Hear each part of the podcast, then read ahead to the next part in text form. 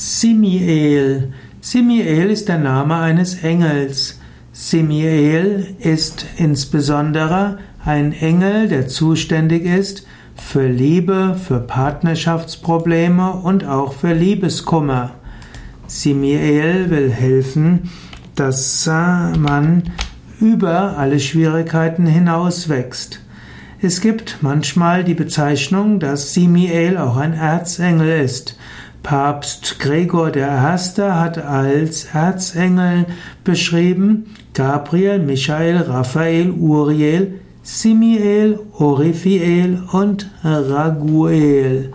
Und so ist also Simiel einer der Engel und wird hier gleichgesetzt mit Samael. Und dieser Samael als Samiel gilt dort als Erzengel. So ist Simiel manchmal ein Engel an sich und manchmal ein anderer Name für Samael.